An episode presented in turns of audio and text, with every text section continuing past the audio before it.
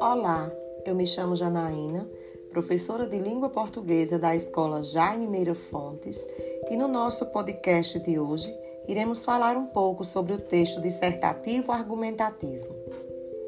Em primeiro lugar, podemos dizer que o texto dissertativo argumentativo tem como objetivo expor, argumentar ou desenvolver um tema proposto, analisando sob um determinado ponto de vista e fundamentando com argumentos convincentes em defesa de nossas posições.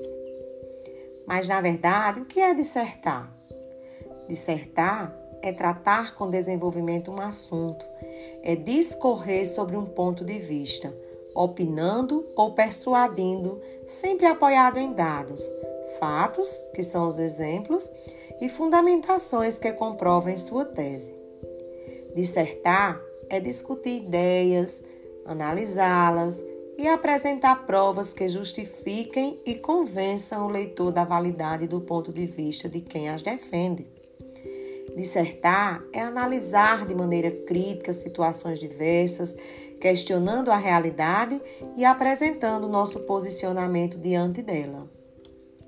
Um texto dissertativo argumentativo precisa de uma estrutura bem organizada. Por isso, organiza-se em três partes: a introdução, né, onde nós podemos é, apresentar a ideia principal ou a tese, o desenvolvimento, onde nós podemos apresentar os argumentos que sustentam a ideia principal, e a conclusão, que é a apresentação de um resumo da ideia principal ou de uma sugestão para a resolução do problema. E o que devemos mencionar em cada parte da estrutura?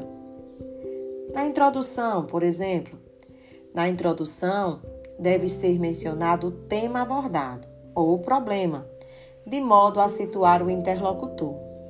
A introdução deve compreender até 25% do texto no desenvolvimento, todas as ideias mencionadas na introdução, elas devem ser desenvolvidas de forma opinativa e argumentativa nessa parte do texto, cuja dimensão deve compreender cerca de 50% do mesmo. E na conclusão?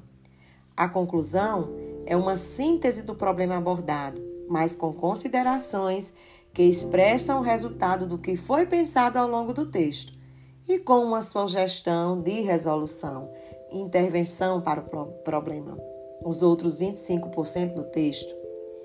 Mas qual seria a quantidade ideal de parágrafos do texto? Como distribuí-los nessa estrutura?